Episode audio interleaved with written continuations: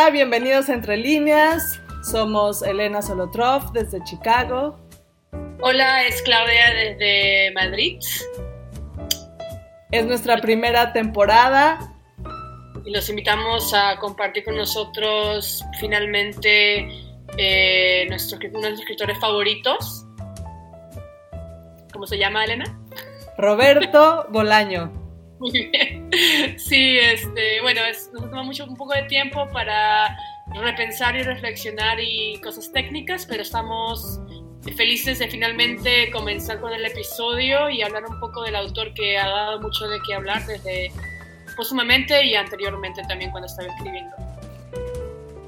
Y decía que era nuestra primera temporada transatlántica, porque estamos ahora este, cada una, la entrelínea se sostiene de los dos lados del Atlántico, Claudia en Madrid y yo acá en Chicago, entonces ha sido una, eh, una experiencia de, aprender a hacer a distancia este, este podcast para ustedes, que espero que disfruten.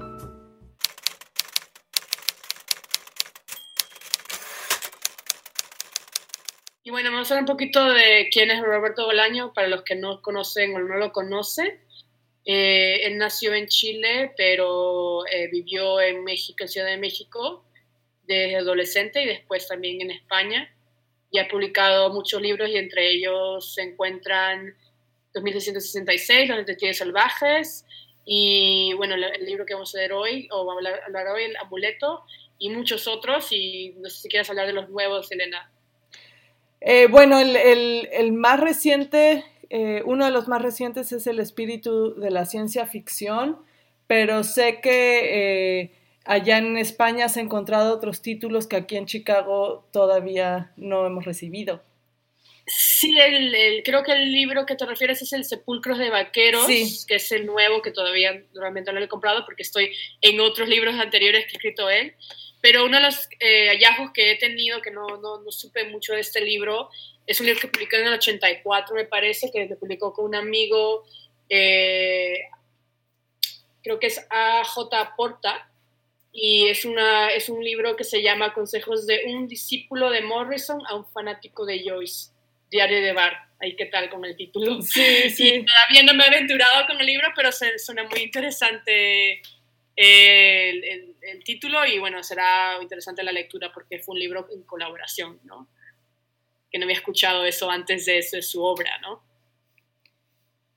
Sí, bueno, la mayoría de sus libros están publicados en anagrama y eh, tiene la literatura nazi en América, Amberes, eh, los los sinsabores del verdadero policía, El gaucho insufrible, son, son muchos los títulos que, que, se pueden explorar de este autor.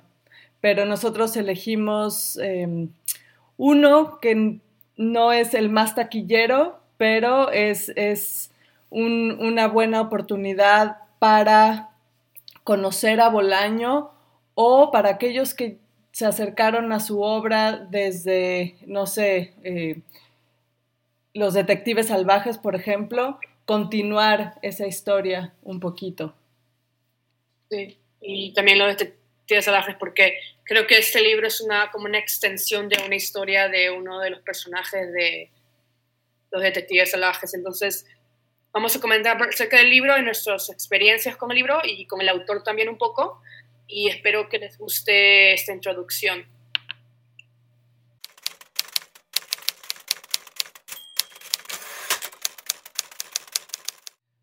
Bueno, Roberto Bolaño yo lo conocí, no a él, a su literatura. Eh, cuando estaba terminando de estudiar, una amiga me regaló Los Detectives Salvajes y, lo empecé a leer y me atrapó porque bueno, la, historia, una parte de la historia sucede en, el norte de México y Bolaño le escribió siguiendo un atlas del estado de Sonora que uno de sus amigos le regaló. Y bueno, yo crecí en Sonora, entonces eh, a través de, sus imágenes me transportó a, a, las imágenes de mi infancia. Entonces esa fue la primera conexión pero pues los personajes y, la Ciudad de México y su, la relación con la escritura, fue, fue un, libro importante para mí eh, como lectora, eh, en mi formación como lectora. Y, ya platicaremos más adelante eh, acerca de estos aspectos, pero cómo el, la literatura de Bolaño te, te hace em, le demanda mucho al lector para completar sus historias. Entonces, pues eso fue, fue muy importante. Y bueno, para mí la primera experiencia realmente de Bolaño fue cuando estaba en la universidad, estaba haciendo mi maestría en sociología. Y fue el primer año que conocí a mi que ahora es esposo, que me introdujo a los detectives salvajes, a Roberto Bolaño desde, desde que se publicó. Y lo leí, me atrapó realmente, eh, no solamente la literatura, pero la idea de ver muchos escritores latinoamericanos que vivían en diferentes partes del mundo, que eso que me motivó realmente a, a explorar un poco la, la, experiencia latinoamericana en diferentes países, en los exilios, a través de la poesía, a través de la prosa, y obviamente después de eso, eh, seguí creo que un libro más el último libro que he puesto, que es como una larga, hazaña, que es el 2666. Y luego después de ese libro continué con los otros más cortos, pero realmente Real Bolaño crea como un mundo así, es su propio microcosmo, ¿no? Porque la mayoría de historias es basada en su vida personal y lo que conoce él, pero lo, lo, lo crea de una manera que obviamente es es ficción, pero también es una ficción realidad, como casi autobiográfica en cierto modo. Entonces, y también cuando lees otros libros, por ejemplo, que te, te, da a explorar España, cuando vivía en España o en Barcelona, y también es otro lado de la experiencia latinoamericana, esa experiencia de muchos escritores yendo a, a España, a Barcelona, a ciertas partes y conectarse con escritores españoles, y etcétera, etcétera. Y realmente a mí me ha llenado Bolaño mucho por lo que él fue un lector muy ávido y él leía mucho a otros escritores de, de su época y anteriores también de que fueron sus, sus influencias, que también me llevó a leer, a cortarse realmente bien. Eh, y él me motivó a hacerlo. Y también a, lectores, a escritores nuevos que están incursionando nuevos en la, en la escritura latinoamericana, como Andrés Newman, César Aira y entre otros, que hay un libro muy interesante, creo que se llama Entre paréntesis, y habla sobre, son críticas así, de que, habla, que le habla de muchos escritores. Y bueno, en sí, esa es mi experiencia realmente, que como una que, que me ha, abierto la lectura más ampliamente en la, lectura de la, literatura latinoamericana contemporánea, ¿no? Y, creo que eso ha sido em, algo muy importante de, de la aparición de, Bolaño e, en, la escena de la literatura, como después del boom y todos estos grandes escritores, aparece alguien que, él empezó como con sangre de poeta, porque realmente él es un, poeta, pero este, haciendo, escribiendo una narrativa eh, poética o, no, sé, no sé cómo llamarle. Y creo que em, él em, escuchando eh, entrevistas y, comentarios que se han hecho sobre su obra, em, muchos autores coinciden en el que él fue muy importante para desdibujar esa línea tan marcada entre prosa y narrativa y que eso fue algo que Bolaño eh, le dio a los nuevos jóvenes lectores y que luego se volvieron escritores. Y otra de las cosas muy importantes que decías, nosotras, eh, bueno, yo que, vengo de México em, a, Chicago y tú eh, de, Perú, te mudaste primero a Florida y luego andas viajando y ahora estás en, en España. Este espíritu, em, compartir este, identificarnos con el espíritu latinoamericano, que es donde estés, se reconoce. Eh, para mí ha sido muy importante. Bolaño eh, es como eh, te ayuda a, mantener ese fueguito ahí. Este, Entonces, no sé, pienso que, por eso eh, fue, para fue importante para nosotros elegirlo para este podcast. Sí, mantener esa identidad fuerte, no solamente como peruana, pero eh, al entender otras culturas latinoamericanas que muchas veces nosotros no, nos, no sabemos, no nos conocemos, no sabemos qué, qué tenemos, eh, y al mismo tiempo como que no sé cómo explicarlo, es como Bolaño es como un guía, como el gurú o como mi profesor que nunca tuve, ¿no? Entonces es como ese guía que siempre está constantemente en mi vida al yo pensar cuando, oh, cuando elijo este libro, ¿qué, ¿qué, me saco de este libro y, y, cuál es realmente el mensaje que me ha dejado a mí?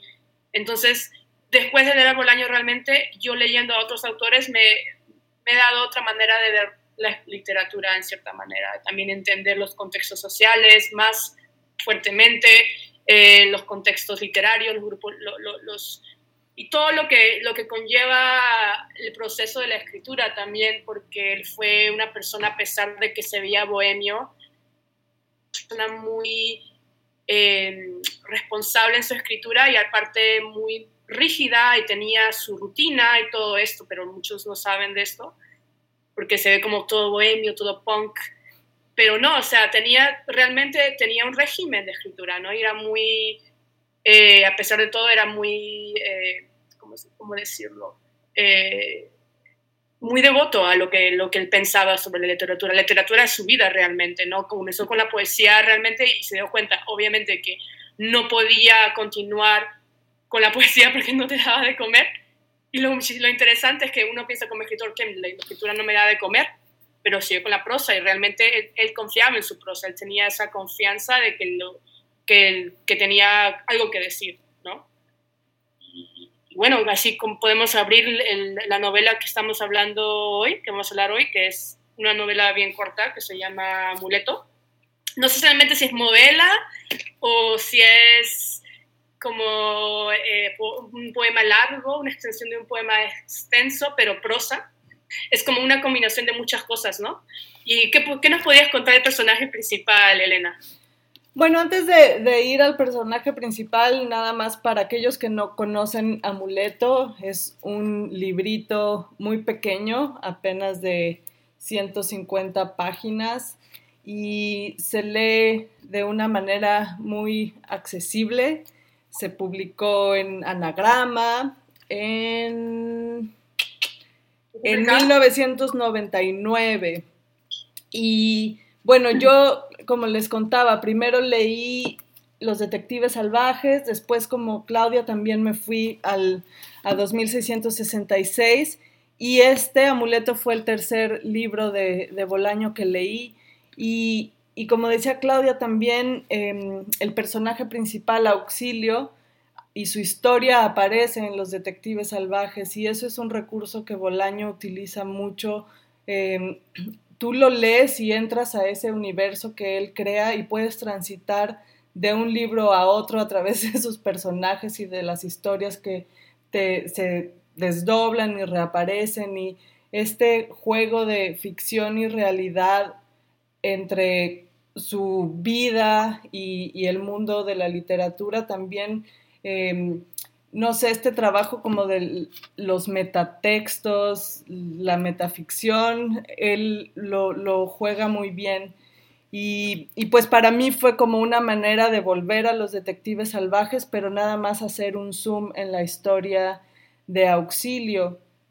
Y como dice Claudia, también el, este, este mm, es una historia muy cortita, muy intensa, eh, muy poderosa. A mí me tocó mucho porque sucede en, la Facultad de Filosofía y Letras, que es donde yo estudié, en la UNAM, en, México, y em, en, un, contexto eh, importante, que es eh, un contexto en el que escribe Bolaño en 1968 durante el movimiento Em, de estudiantes en la UNAM y es cuando entra el ejército mexicano eh, en septiembre a, la UNAM y, bueno, sucede en ese contexto y es eh, esta pues no sé, como, como decías, podría ser un, poema, un, poema largo y, bueno, eso es lo que queremos compartir, nuestra experiencia, cómo fuimos desentrañando este,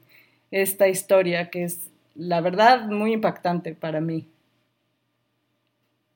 Y, sí, o sea, el marco, como dices tú, es la, el momento 68, porque cada vez que lees, no sé, no sé si en todos los capítulos que tú lees, encuentras una referencia a que ella se encuentra en un momento que se, se, pierden sus pensamientos y comienza a recordar el 68, 68, que estaba en el, en el baño leyendo, no me acuerdo, o sea, no sé si me acuerdo cómo se llamaba el poeta que leía en el baño que lo salvó como por esos días que estuvo encerrada en el baño. Eh, Pedro Garfia, ah, no, estos son los poetas Felipe y Pedro Garfia son los, los exiliados de, la Guerra Civil Española que están en México y que Auxilio trabaja con, con ellos, pero el poeta, no sé, déjame ver.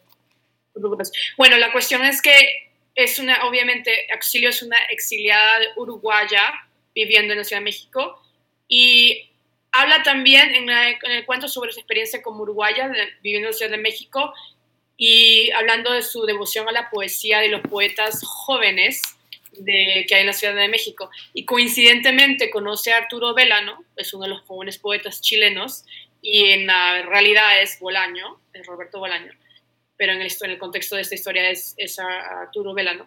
Y habla sobre su relación con ella, con su familia, cómo lo, lo ve desde cuando comenzó, de cuando regresó de, de Chile. Y, o sea, esa parte es muy interesante porque también es comentada en el libro Los Detectives, Los Detectives Salvajes.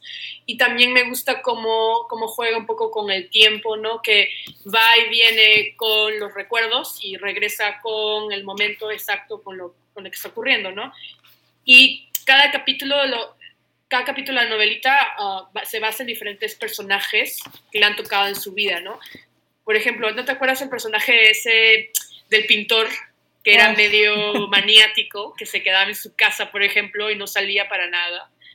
Y cuando fue a verlo, eh, te cuenta una historia de una, una mitología griega, creo que era, que era y hablaba de ese, ese, ese, capítulo es súper intenso. Para mí, pues, lo, leí como que, wow, ese es, no quiero darle muchos detalles, pero ese, eh, no sé cómo se llama Carlos, el pintor, no me acuerdo su apellido, pero habla sobre cómo este, este hombre maniático quería como que, no sé si tomar auxilio como rehén o no, pero se sentía como que atrapada en ese momento cuando estaba comiendo. Ya me, acordé del, nombre del poeta, eh, Auxilio. Digo, no les quiero contar la, historia, pero eh, finalmente no, no, importa tanto como revelar esa, esa, parte de la anécdota. Auxilio es un, esta mujer uruguaya que hace trabajos aquí, allá y en realidad está como siempre en contacto con, con los poetas y escritores de ese momento en, la Ciudad de México, que muchos son exiliados de la Guerra Civil Española o personajes como Bolaño, este, jóvenes chilenos impetuosos por, escribir. Y Auxilio como que es el, eh, ella se llama la madre de todos los poetas y este, y, bueno, es, es, muy interesante, ella simboliza como ese espíritu eh, de, resistencia eh, de la poesía y la, literatura, porque no es un oficio fácil y en ese contexto menos. Ella se queda encerrada en un baño cuando entra el ejército mexicano e invade la UNAM y tiene en sus manos el libro de Pedro Garfias de poesía y lo que sobrevive leyendo sus poemas y creo que al final se come el libro o escribe, escribe en papel de baño y, se come también el papel de baño y entonces es, eh, este juego de realidad y ensueño en el que nunca sabemos si es ella recordando ese momento, ella escribiendo este libro desde el baño no sé, es algo que, Claudia y yo hemos eh, platicado varias veces y, yo todavía no, no eh, como que concluyo este, este juego. Y yo creo que los libros del año en sí te dejan esa sensación de algo interminable que continúa, como que te, como que te agarra y como que no puedes, no puedes como descifrarlo al 100% lo que es. Pero entiendes que es como, o bien en este caso, en el libro de, la temática del libro que es, habla sobre la poesía, habla sobre el 68, la, la poesía en ese momento los jóvenes, eh, la, situación política latinoamericana, ¿no? los exiliados y también los de España también, mundialmente en general había muchas dictaduras, ¿no? Entonces te da esa sensación que estás atrapado eh, en algo que no puedes salir. No sé, esa sensación de dictadura que tienes cuando es una dictadura que no, o sea, tienes libertades de repente, pero muchos poetas encontraron esa, ese refugio en México, en la Ciudad de México, esa libertad de expresión que en cambio cuando estaban en sus países eh, no, no, no, tenían esa, esa libertad de expresión o esa libertad de expresarse o de o detenerse. Y, y no nada más en, en México, sino en, en, bueno, porque Bolaño regresa a Chile y de hecho pasa unos días en la cárcel y después de esa experiencia se regresa a México, dice, no, no, no, yo aquí, aquí no. Este, pero esa libertad creo que eh, sobre todo la encuentran en la literatura, en el lenguaje, y siento que eso es lo que simboliza eh, amuleto, amuleto como un canto a la vida, a la resistencia de esas eh, sociedades em, eh, que, opresivas, ¿no?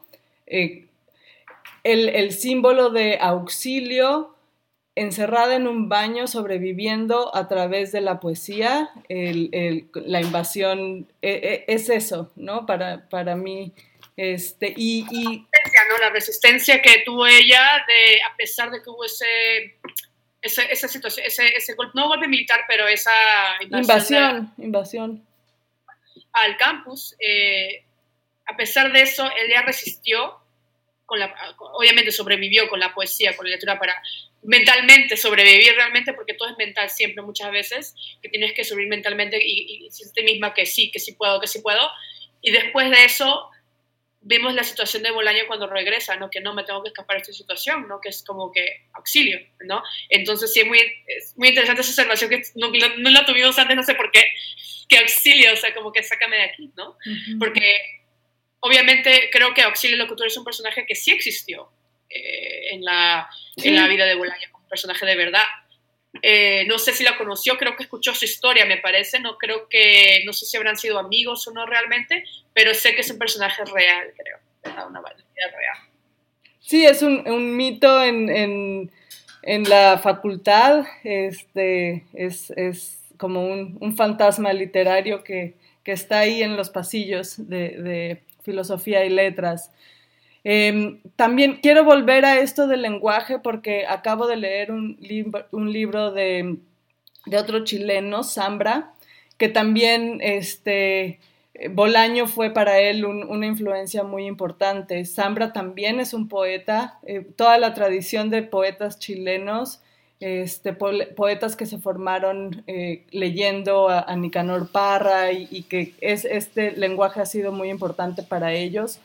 Em, y que vivieron estas dictaduras opresivas donde el lenguaje era sobre todo un, eh, funcional, no se valoraba esta parte, él la llama la inutilidad nutritiva del lenguaje, y escribir poesía, la musicalidad, el, contar historias y, la construcción de un imaginario, este juego entre realidad y ficción, que ha sido muy importante para formar otro espíritu y, no sé, tener otra, otra interpretación de, la realidad en la que vivimos. Y creo que eso ha sido una de las influencias más importantes que, que Bolaño abrió a, los que lo preceden y, por eso es por eso se sigue leyendo y releyendo y, no sé, este, creo que, que, este libro es muy importante por eso, porque es un amuleto, es un canto a,